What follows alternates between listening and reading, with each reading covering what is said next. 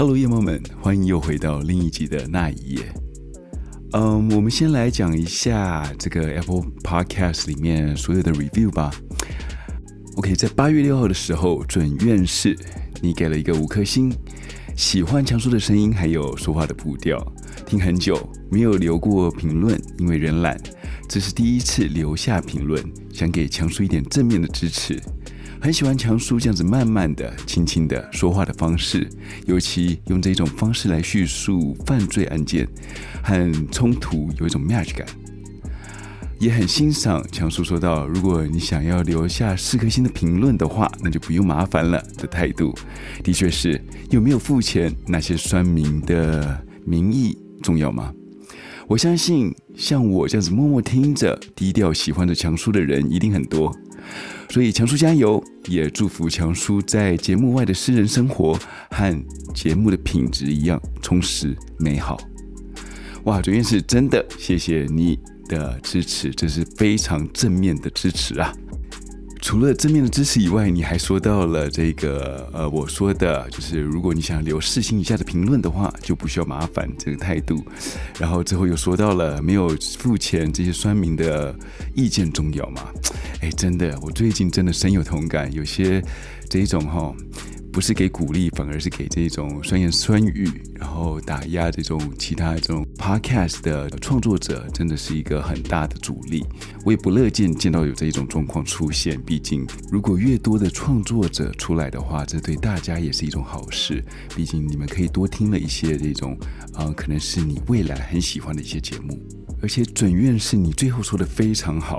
因为我相信，真的很多人也都是默默听着，低调喜欢以及支持一个节目的人一定很多，而不喜欢这个节目的其实也是少数人，所以其实也不用太在意他们的想法，其实他们的想法真的不重要。准院士强叔在这里也祝福你的生活的私人生活，跟你喜欢的那一夜这个节目一样，很优质而充实。好，在八月七号，王彻你说到了。会怕又爱听这一类的故事，跟电影影集《埋尸后院》有一点像。哎，我还没有看过呃电影影集《埋尸后院》，这个是不是有点像他们讲说一个美剧叫《Dexter》，就是一个法医，然后他在呃平常的时候他会自己去去执行一些他的私人正义、私刑正义，然后去处决掉一些人，再把他的尸体给分解掉。不知道会不会像是那一款的影集？如果是的话，其实强叔还蛮喜欢看这些节目的。这个有点变态，但是也是有时候可以疏解自己的压力啊。好，王彻，谢谢你给的五星好评。然后再来就是八月十四号，二一七，你写到了，听起来很吃力，你给了一颗星。拜托不要压嗓，营造低沉磁性的感觉。事实上也没有。哦，你在这里。而少了一个来，应该是压嗓来营造，不然这样子听起来很不顺。而且刻意咬文嚼字，装阴阳顿挫又怪腔，英文腔？问号，真的让人听得很耳脑痛苦。你说的是像这样子故意压嗓，然后去营造这些声音吗？嗯，可能对强叔来说的话，哈，压嗓，然后要讲四十多分钟，我觉得会有点痛苦。呃，我应该不会那么愚蠢的去做这个事情。教你一个小撇步，其实后置就可以把你的声音变低，所以不需要辛苦自己。你学到了吧？OK，再来，你就是说，呃，咬文嚼字，装阴阳顿挫又怪腔，哎，这就见仁见智了。因为有些频道你们会觉得说他们好像在是读书念经一样。所以有点抑扬顿挫，你们又觉得说，哎，这个好像怪腔怪调，你们也真的蛮难伺候的啊。OK，好，这个其实说实在的，英文腔，呃，可能有一点吧。那我毕竟也住在美国，你想怎么样呢？还有你觉得不好听，可能我觉得好听，这都不重要，只要大多数人认同或者不认同就好了。当我们这种少数的声音在里面的时候，其实说重要吗？不是很重要的。好，最后再讲一次二一七，如果你不喜欢听的话，这个频道不欢迎你，所以你以后可以不用再来了。好了，不好意思，夜猫们，这个抱怨那么多，在进入主题之前，我要先讲一下，Instagram 还有 Facebook 都已经有我们的粉丝页了，所以欢迎你们可以到 Instagram 和 Facebook 上面去搜寻那一页，你可以找到这个每一个单元或者每一个案件相关的照片，或者是你可以到这上面去抒发你的想法，让强叔知道你对这个案件是怎么想的，我们可以一起讨论。好，九月哦，是对美国是一个很大的日子。在其实，在二十年前的时候，在九月十一号，这个是美国的国殤日。这一次死了上千个平民，所以强叔想要就此讨论一下这个故事。顺带提一下，我在写这个稿的时候，看到这些荧幕，然后这些数据，还有这些故事的时候，强叔的心真的是揪在一起，真的很难过。那我们现在就开始今晚的主题吧。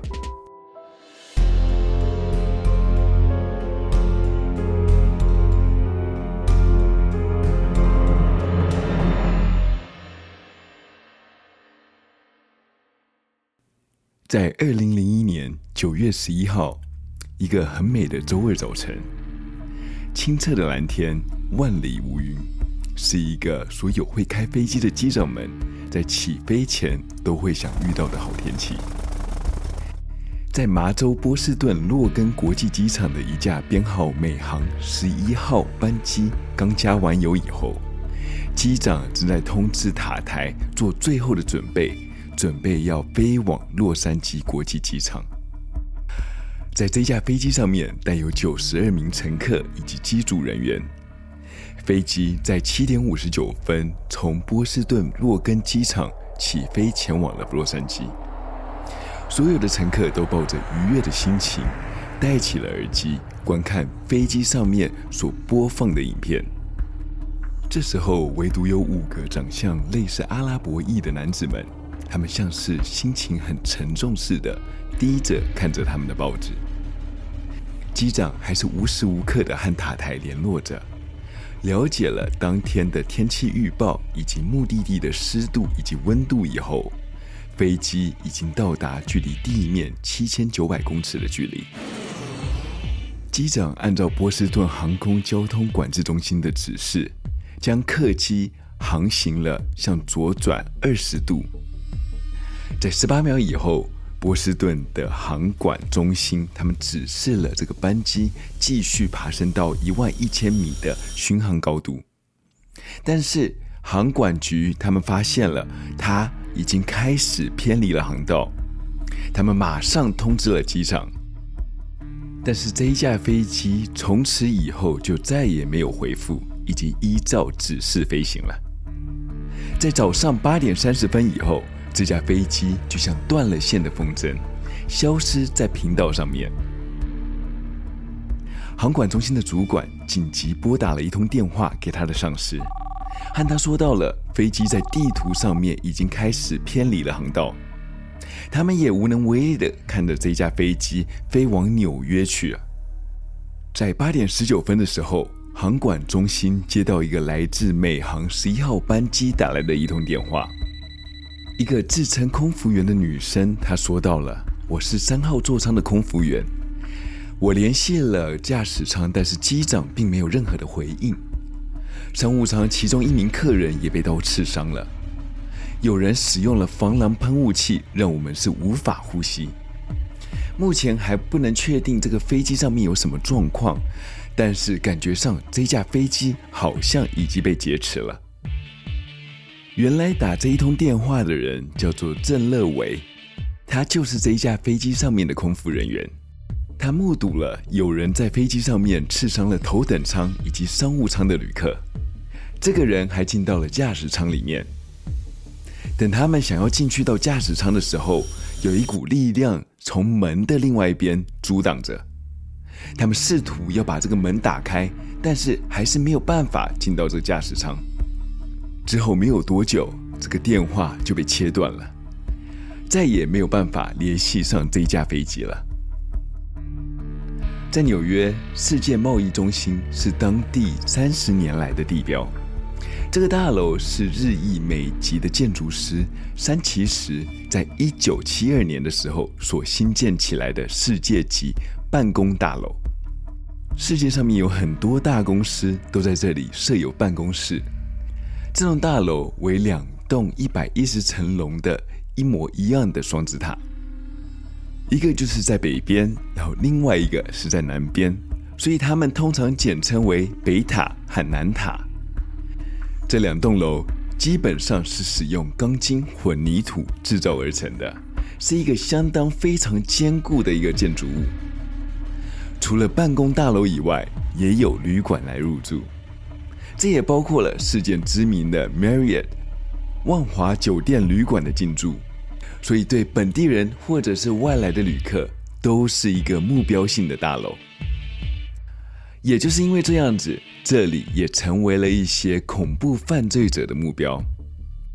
在一九九三年二月二十六号十二点十七分的时候，一辆由拉姆齐优素福停在北塔地下室的停车场上面的一个小卡车给爆炸了。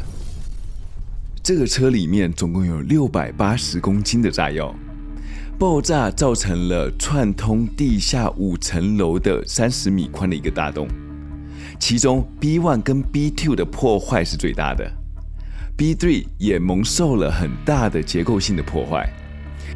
这一次的爆炸总共有六个人死亡。在上面一百一十层中，总共有五万个人受到惊吓。北塔里面许多人被迫在没有紧急照明的楼梯下面下楼，有些人还使用两个多小时的时间才到达了安全地带。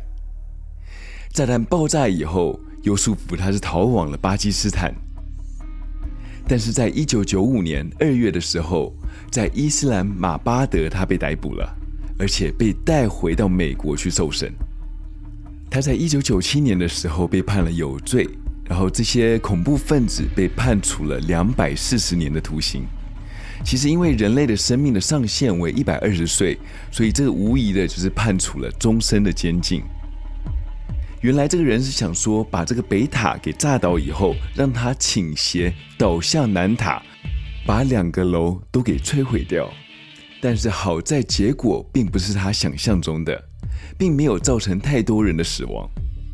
之后，纽约花了一年的时间把这个房子地基给重建建好，这也让这个北塔能够继续树立于纽约的市中心。在九月十一号早上八点二十一分的时候，位于北卡州的美航东南区定位办公室，他们的紧急专线。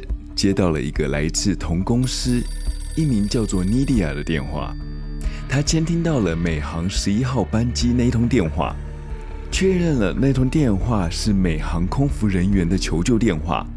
他们也确认了，等到他们打回这通电话的时候，这个飞机并没有任何的回复。他们间接的也确定了这是一个劫机的事件。因为无法确定这个飞行的高度，也不知道这个飞机现在的位置，他们只能凭着之前雷达所给予的资讯，确定他们并不是往高空飞，而是把飞机降到与低于一万两千公尺处。在早上八点二十分的时候，一通电话打入了航管局。这个人说，他拥有这一架飞机的驾驶权，他要所有人都不许动。一切就不会有事了。他们将会把这个飞机开回到机场。如果有任何人轻举妄动的话，就是伤害自己以及这架飞机，还有这架飞机上面所有人。当局人员他们在不知道这个劫机者的诉求之前，他们是不敢轻举妄动。他们在八点三十二分的时候，很早的就打了一通电话给纽约的航管局，告知了这架飞机正在往他们的机场移动，希望他们能够派人让 F 十六或者其他的战斗机紧急的起飞来协助这架飞机平安的落地。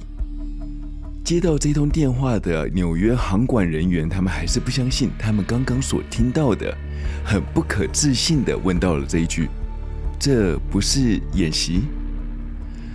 波士顿人员马上重复了：“这不是演习，不是测试，这是真实发生的劫机案，请立刻派人来支援。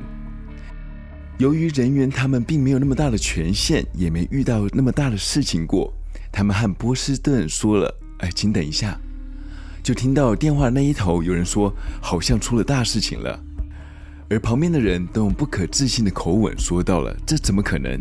有劫机？”十分钟过后，在纽约市中心，有人看到了天空上面有一架飞机从他们头顶上面飞过。他们觉得这架飞机是否飞得有点太低了一点？很多游客他们就不自觉地把手中的 V8 指向了那架飞机，它的飞行路线。接着就看到了这架飞机直直地往他们正要前往的世贸大楼那里低空飞去。接下来的场景，他们只有在电影里面的特效上面看到。他们只见到了一架巨型飞机冲进了世贸大楼的北塔，一阵巨响了以后，所有游客都惊呆了。这比好莱坞所拍的电影还真实。当飞机冲撞进世贸大楼的那一瞬间，爆炸的火光随着巨响，就看到了北塔被撞进了一个大洞。然后立即的起火燃烧了，大家都不敢相信自己的眼睛，怎么会在纽约的市中心发生了坠机事件？在街道上面看到这一幕的游客们，他们都是不禁的四处逃窜。在北塔大楼里面的工作人员感觉到一阵天摇地动，他们从来没有遇过这种感受，这感觉像是地震。但是在美国东岸的纽约是不可能有地震的。他们也认为是否东岸的飓风造成这样的摇晃，但是一看一下窗外，并没有任何的风雨，只看到了阵阵的黑烟。他们心里知道了，这并不是一件好事情。所有里面的工作人员以及住房的客户都纷纷的想要离开这个正在摇晃的大楼，但是这一栋有着上万人的大楼。怎么可能一次在短时间之内就疏散所有人呢？再加上这一栋大楼因为被撞击起火，所以所有的消防设施都打开了。这就意味着说，所有的电梯将不能使用，里面的人只能靠逃生梯来逃离这个大楼。而这一栋所拥有超过一百层楼高的摩天大楼。这让疏散人群变得更加困难。坐在隔壁栋的南塔大楼的办公人员听到了爆炸声响以后，都不禁地探头出去看，到底是发生了什么事情。他们看到了隔壁栋的同事们都困在刚刚爆炸完后的黑烟里面，不禁为了他们担心起来。但是这时候的他们并没有任何的危机意识。没有想要离开这大楼的想法。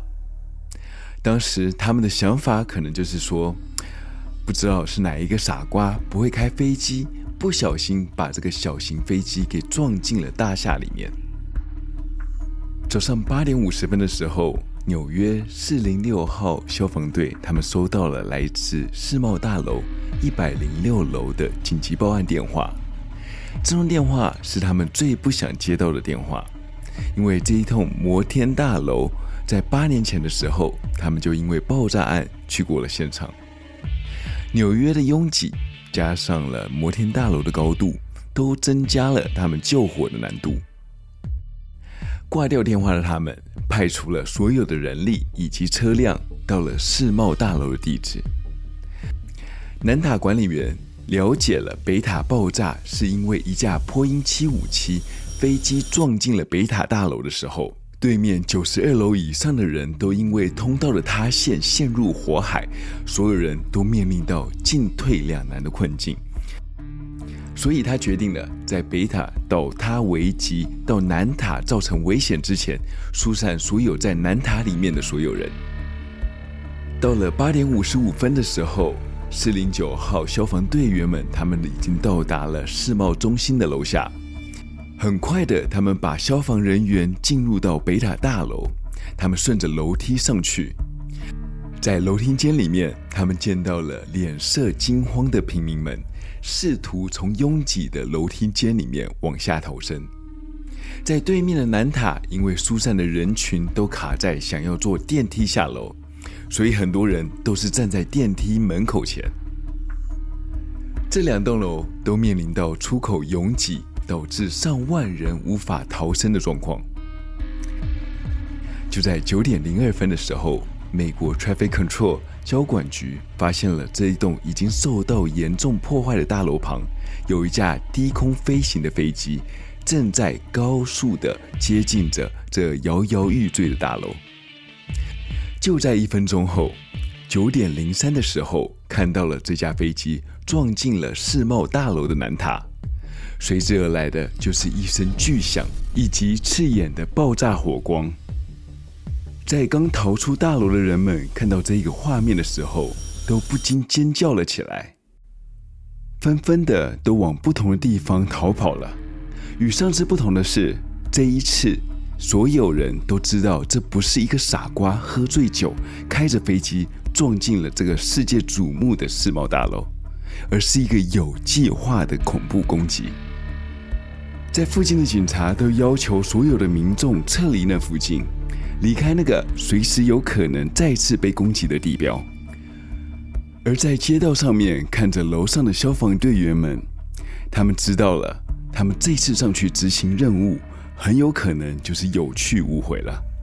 但是他们还是义无反顾地穿起了装备，拉起了水线，往南塔大楼上面冲了上去。惊慌和恐惧的表情都在每个人的脸上，而他们都在注视着这两栋摇摇欲坠的大楼。所有人都是第一次看到那么恐怖的事件。仿佛他们正处于地狱当中，看着这人间炼狱的场景。对他们来说，这就像看到世界末日一般。尖叫声、哭泣声都充满着纽约最繁华的市中心内，而这才是一切的开始。他们并不知道，纽约只是目标的其中一个城市。美国华府已经得知到，还有另外一架飞机已经失去联系，而这不是单纯的巧合。这架飞机正在飞往美国首都华盛顿特区的路上。美国的华府并不是只有白宫，美国所有军事以及政治的建筑物几乎都是在华盛顿特区里面。利兰空军基地已经紧急地派出了战斗机前往华府地区。就在纽约世贸大楼被攻击的二十五分钟之后，美国航管局试图想要联系这二十分钟之前所失去联络的美国航空第七十七班机，但是都是迟迟联络不上，就连在雷达地图上面都找不到这架班机的行踪。他们推测了这架飞机飞行的高度低于三百五十英尺，通常只要低于五百英尺的飞机就会躲过雷达的侦测。但是这时候有目击者看到这架飞机的位置正在白宫的东南方约十公里的地方飞离白宫，这让所有的航管人员都松了一口气。他们知道白宫并不是他们下一个目标。也意味着总统的安全在现阶段的状态是无虞的。但是不是白宫，那会是哪里呢？距离白宫的南边约三英里的地方是美国军事重镇五角大厦。这个五角大厦是一个非常大的建筑物，所有的军事高级将领都在里面办公，以及汇报情资给他们的上级知道。这个五角大厦之所以会叫做这个名字，是因为它有五个边、五个环以及五层楼所建造出来的。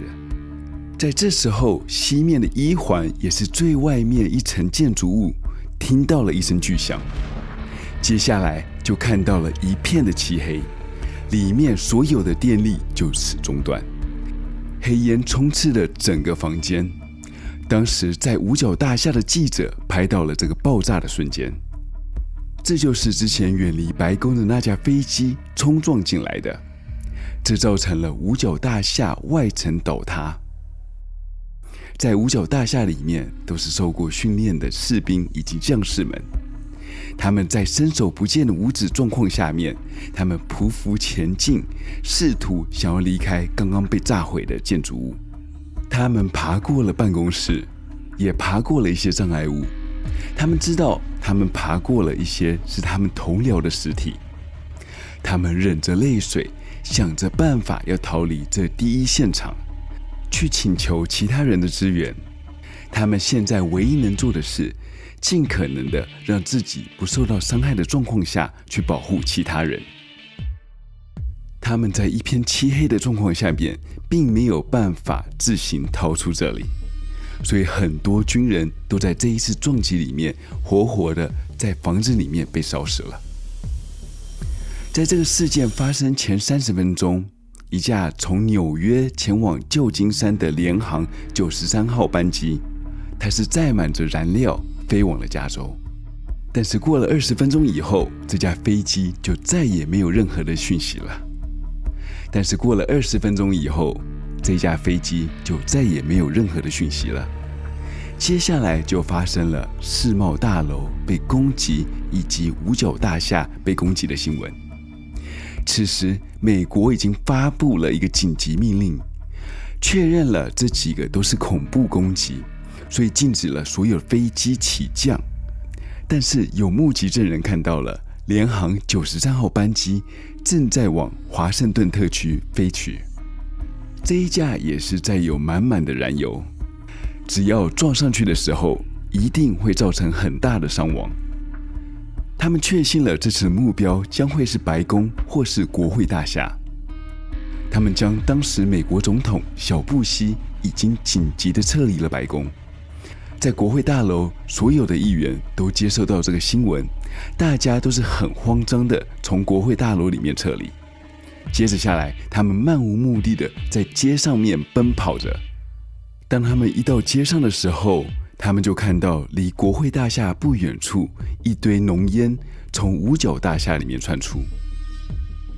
Lorraine 她打了一通电话给她老公，这通电话直接跑进了语音信箱。接电话，亲爱的。好吧，我只想跟你说，我爱你。我们在飞机上面遇到了一些问题。原来这个 Lorraine 是联航九十三号班机上面的乘客，她使用了机上的电话打了一通电话给她家里面的老公。C C Liles，她是联航九十三号的空服员，她也打了一通电话给她老公。这通电话也进了语音信箱。他说到了：“我要和你说，我爱你。请跟孩子说，我非常爱他们。我也非常抱歉，亲爱的。我好希望这次能够再见到你的脸庞，宝贝。”在九十三号班机上面，一些乘客能够打电话到位于地面的挚爱，他们。就此得到了这个其他班机的事情，而当中有一群英勇的乘客们决定要冲进驾驶舱。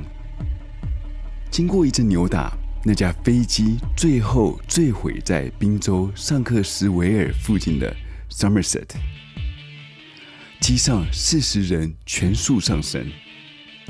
这个地方也就是总统度假地区大卫营的东北方。这些英勇的英雄们用他们的生命保护了其他更多美国人的生命。九点五十九分，在纽约世贸大楼的南塔，经过一个多小时的燃烧，主建筑物的架构因为高热的扭曲，就在这时候听到了一声巨响，这比你所可以听到的雷声还要再大声，就看到了一阵白烟。南塔就犹如瘫软般的应声倒下，瞬间就夷为了平地。方圆十里都被大楼的白烟以及浓烟给掩盖过去。在街道上面的群众们只能拼着命往另外一边逃窜。大家唯一的想法就是：我希望我能活命。但是人两脚怎么能跑得过烟呢？在没有办法的情况下面。很多人就找了掩蔽物就地掩护，希望他们不要就此到了生命的尽头。那些正在奔跑的人，因为浓烟掩盖过他们的视野，摔倒的摔倒，撞在一起的撞在一起。很多人就是因为被庞大的人群踩过而受伤，或者是没了生命。